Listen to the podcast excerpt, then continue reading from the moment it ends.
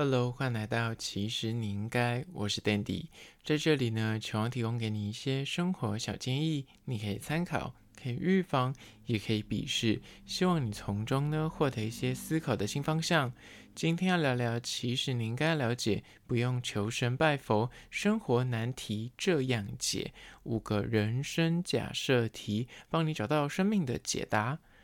人生呢，难免就是会遇到很多突发状况，然后遇到很多的鸟事啊，或是难题。面对生活中这些方方面面的磨难呢，不想要因为一点小事情就去麻烦别人，或是劳师动众的请那个亲友来协助。那有没有什么方法是你可以自己找到生命中的解答呢？今天就来聊聊关于说你自己可以找到生命的解答的人生假设题。那在实际的进入主题之前呢，来分享一间算是咸酥鸡店，叫做元火炸厨。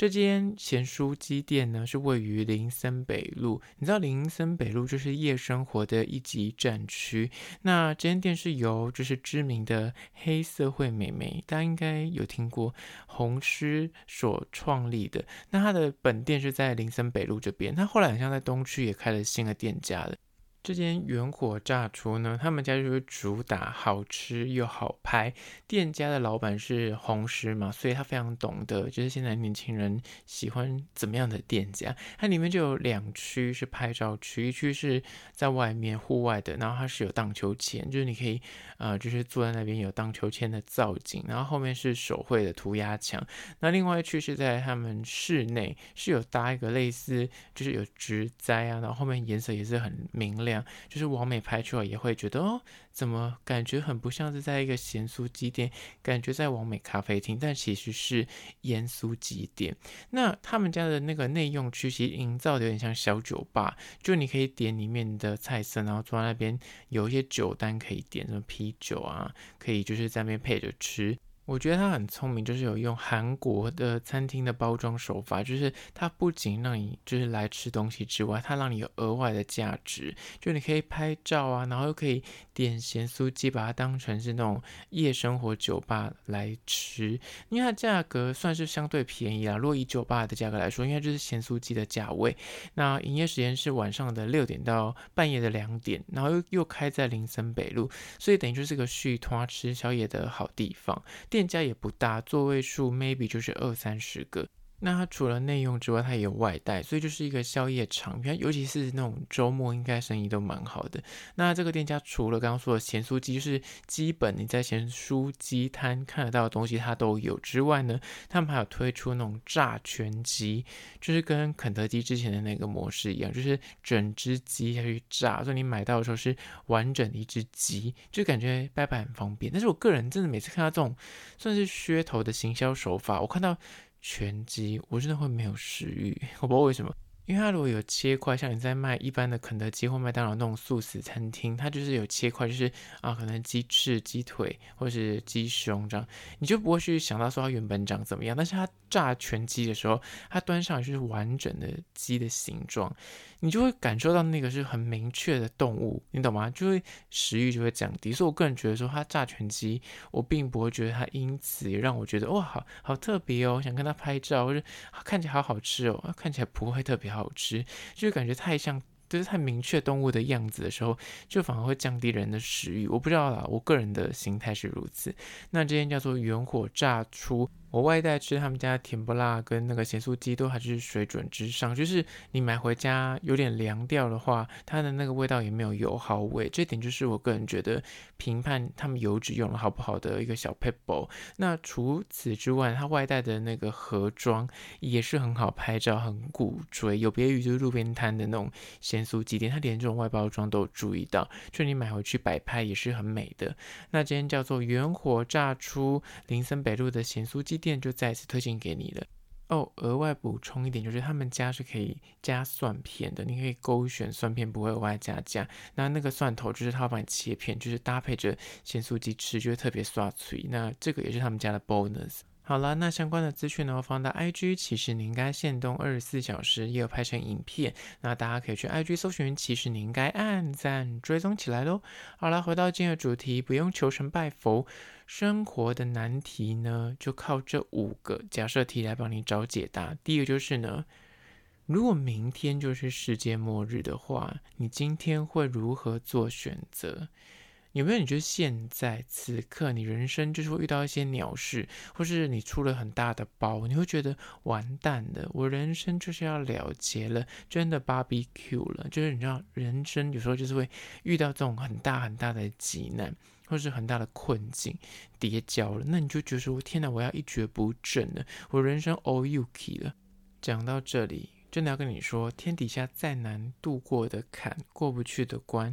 放到。生跟死的面前呢，它就会变得非常的渺小跟微不足道。你如果想象说你现在遇到这个很大很大的困境，如果你明天就要死了，你现在还会担心它吗？你还会在意跟纠结这件事情吗？没可能。你想说，那我就好好的过我仅剩下来的人生，可能剩几个小时，或者是你要等下就要世界末日了，你现在遇到的很大什么工作失利啊，感情啊，就是你知道破局啊，各方面啊，就是人生很不顺遂。你还会觉得说，天哪，好纠结，我觉得人生好惨哦。不会啊，你除了想说，哎呦，我要去吃一个好吃的东西，把握人生仅剩的时间去跟自己喜欢的人或者自己的家人或朋友相聚在一起，你就不会再去针对那个低潮想这么多了。所以呢，真的遇到那种你觉得哦，没有能力可以解决的困境跟阻碍。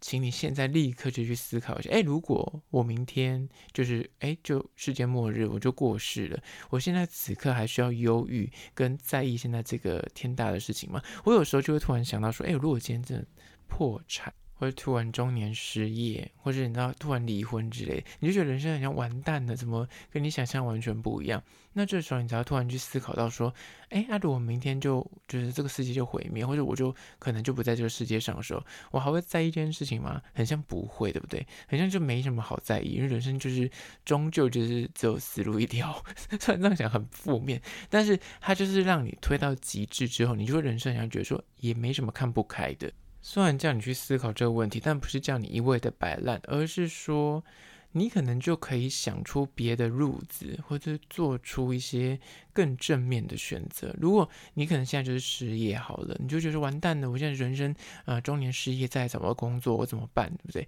但你想说，如果明天就这世界就末日，那你其实现在也没什么好担心的。那其实套用到你现在，即便你明天真的没有世界末日，那你就是走一步算一步嘛。因为你知道人生就是明天都不一定了，所以就是好好的把握当下，或许你就可以找到一条哎活路了。那那个活路有时候就是你知道误打误撞，或是你就是。先做了，然后看到有机会之后再去思考说，哎，这个机会是不是可以让你继续的走下去？就是走一步算一步的概念。呃，这是第一点。如果明天就是世界末日了，你现在此刻会做什么选择？它可以让你就是跳脱出现在这个困境，就是不会再想说，天哪，我自己完蛋了，死定了啊！人生最终就是死路一条。那如果这样子的话，你可能就会哎。一秒就就顿悟，就想开了。接下来第二，关于说不用求神拜佛，生活的难题，这样就可以找到解答。就是二，人生有没有长期你想做的事情，但是你还没有去执行的事情呢？讲到这一点呢，你一定有过这样的经验，就是你生活中就是有时候就会突然来一个低潮。就突然有一阵子，你就突然觉得什么事情都提不起劲，那种无力感满满的。那原本你喜欢的工作，然后本来很有兴趣的事情，但突然就是再也提不起劲了。你就觉得说，每天感觉自己就是一直在鬼打墙的轮回，那每天上班就像行尸走肉一般，没有灵魂，但却日复一日的去做同样的事情。那此刻。你就是感觉说，就自己有点被困住的感觉，就觉得说，我是不是就这样一辈子？我是不是就这样做到退休？我是不是就这样做到七八十岁？是不是人生就是这么的无聊跟呆板？那如果遇到这个状况的时候，你不妨就真诚的去问问自己，就是深藏在你内心有没有一件事情是你就是很想去做，或是你以前就告诉自己说，哎，你人生这是你的个 checklist，就是这个东西是你很想去执行的，但你从来没有去做过。举例而言，你可能以前就想说，我很想一个人去自助旅行，或者我可能很想做某一个行业的工作，但你从来没有去尝试过，或是不敢踏出第一步，或者你可能就嘴巴上说，哦，你想减肥，嘴巴上说，哦，你可能想要学外文，但是你从来没有去买过一本书，或是没有在饮食控制。但如果你现在人生觉得说就是有点卡关，或者觉得说找不到方向，那就真的是时候你去。就是自己问一下自己，说：“哎，你是不是有长远以来想做的事情？把那件事情现在要立刻拿出来做，一点一滴的往那个目标前进。就我刚刚说的背英文这件事情，那每天开始背十个单词。那减肥这件事情就是，那开始哎，就是去跑个步，或者去饮食控制，就是你慢慢一点一滴就会抓回你生活的方向感跟自信心。”具有可以慢慢的跳脱出那个原本就是感觉像是泥淖一样的日复一日的那个纠缠，就是你要个突破点，那个突破点就是去做一点改变，那个改变可能就是从你想做的事情去做改变。刚刚说的读英文、减肥，或是出国去，或是你要呃换工作，那你就是一点一滴的接近你的梦想，你就会发现说，哎，人生其实可以过得不一样。而这第二点。接下来第三点，关于说不用求神拜佛，生活难题呢，你可以从这个假设题去找到解答。就是三，如果你要活到一百岁，请问现在你要做什么准备？你知道人生啊，有时候就是你没有去思考说你人生要活多久，你就会觉得说，哎，今朝有酒。今朝醉，对人生就会没有规划，你就会对健康毫不在意，然后也不理财。那以上这些问题呢，你生活就开始得过且过。反正想说，我有一分钱，我就花一分钱；那我有十分钱，我就花十分钱。那吃东西也就是暴饮暴食，看到什么吃什么，你有没有在节制？抽烟喝酒熬夜样样来，然后花钱你就是你知道如流水，然后每个月都是月光族，就是你追求那种活在当下，c'est la vie。走一个极致的享乐主义的生活方法，但是我跟你讲，你现在的过的日子，你就会觉得说，反正不用想这么多，反正明天都不一定。的确是，这是刚刚说的那个论点。但是有时候你必须再拉回另外一个思考的方向，就是，哎，如果你一不小心，现在你知道医学科技这么的发达，真的是一不小心，你可能接下来活到一百岁。那你现在的健康可以负荷到一百岁吗？你现在的存款可以够用吗？或是你接下来的生活方法是不是可以长远的一路的这样子顺遂到一百岁去呢？讲个简单的道理，你现在的健康有在维持吗？你现在这个皮囊，你现在这个牙齿，你现在这个眼睛，就是要用到一百岁耶。但你现在如果已经视力已经就非常不堪负荷，然后牙齿都是吃什么东西也都不太能吃，那你还要活一百岁，很痛苦诶，那是一种自我折磨。那投资理财也是，如果你现在就是每个月都还是月光族，那你之后退休，举例来说，现在基本大家法定是六十五岁退休，但是现在可能大家都还要再工作个几年，我们就断定再多十年，七十五岁退休。但是你要活到一百岁，你还有二十五年退休生活要过，那你没有钱，你要怎么过？你懂吗？这些东西都是你可能从现在。你就去做一些准备跟思考的，就是不要到一百岁的时候，你就是一身病痛，那没有储蓄，就变成所谓的下流老人，那这样就不好了。所以，如果你现在遇到一些人生觉得自己有点挥霍，或者是生活有点不节制的时候，你就去思考一下：哎，如果不小心活到一百岁，我现在的生活方法是可以支撑我到那个时候吗？还是我到时候就会过得很惨？那现在可能就要留一些资本，或是养一下身，这样才不会你老年的时候过得很惨。接下来第四点，关于说不用求神拜佛，生活的难题呢，你可以靠这个假设题来找解答。就是四，现在遇到难题，那请问这个问题，十年之后，你还会在意吗？这一点是我之前就是阐述过很多次，但我个人觉得非常实用，在这边再讲一次，就是你知道，你生活就是会遇到一些跨不过去的难题，不管是分手，或是工作上面觉得很大的挫折，或生活中就是看呃你的亲人不顺眼。这些东西，你会觉得说，当下你就觉得说好烦，那完蛋了，我人生怎么遇到这么大的困境，就是过不去。但曾经发生在你身上的所有的事情，以前的东西已经过去了。你现在回头去看，你就会觉得说，哎，以前那个大考考不好，或是之前初恋分手，或是之前可能工作上有一个很大的问题，导致你被老板责骂，被客户干掉这样子，但是。事情过去了，你现在回头去看当初的那个感觉天大的灾难、天大的困难，现在是不是变得有点诶这只是你人生的故事之一而已。因为随着时间的洗刷，它就会慢慢变得微不足道。你不会去记得说你，你那高中的某个大考考不及格，或是你大学可能被当了一科，那你要重修，你那时候就觉得完蛋了，我怎么会搞出这样的事情？但现在回头去看，就觉得说，哦。就是青春，然后就是无知，然后这就是人生的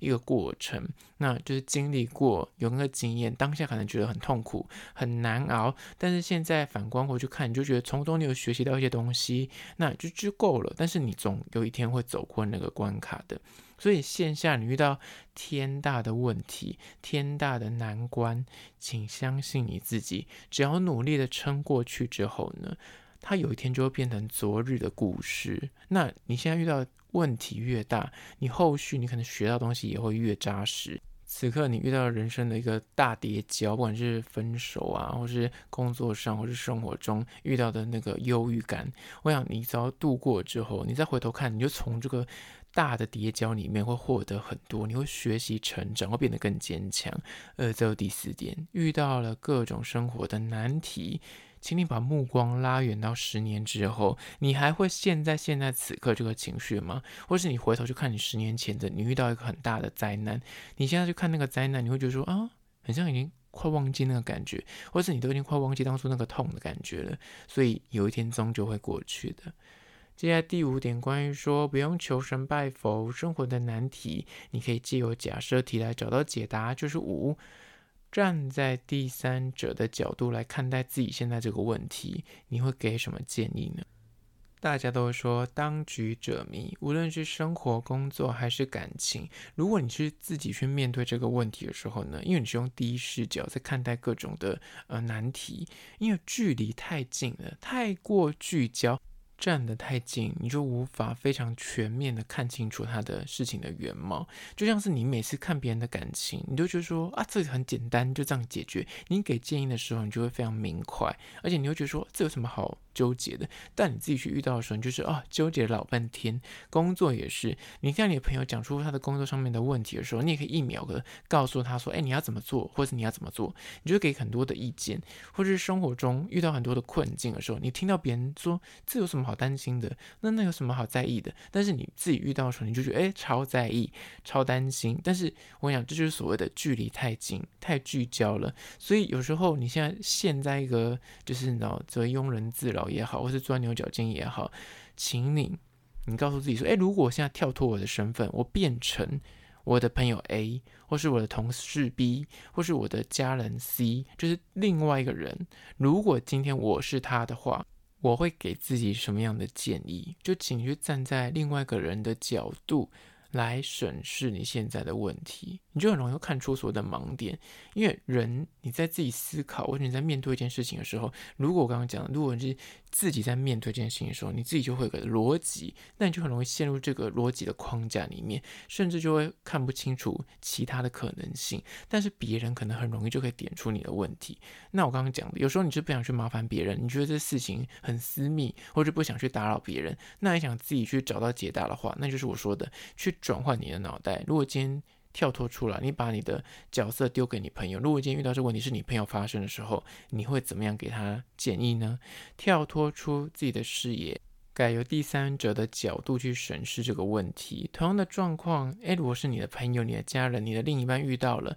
诶，你会给他怎么样的建议，或是你会建议他如何去面对这个状态呢？有时候你就这样想一下，你就发现说，诶。很像会有不一样的解方，很像我就不会再这么的纠结于就是我原本那个逻辑的框架里面了。而只有第五点，好啦，今天就简单的推荐大家五个关于说不用求神拜佛生活的难题，你可以靠这五个人生的假设题，帮你找到生命的解答，希望提供给你做参考。听完这一集，如果你觉得很实用的话呢，赶快分享给你身边的朋友。他如果现在人生有些困境的话，赶快叫他听起来。好了，那关于今天的主题，你有任何意见跟看法呢？不管你此刻收听的是哪个平台，快去按赞订阅。如果是厂商的话呢，在资讯栏我有信箱，或是你可以加我 IG，其实你应该私讯跟我联系。最后关于说，如果是用 Spotify 或是 Apple Podcast 收听的朋友呢，快去按下五星的评价，写下你意见、你的看法。你的疑难杂症，我都去看哦。好了，就今天的，其实你应该下次见喽。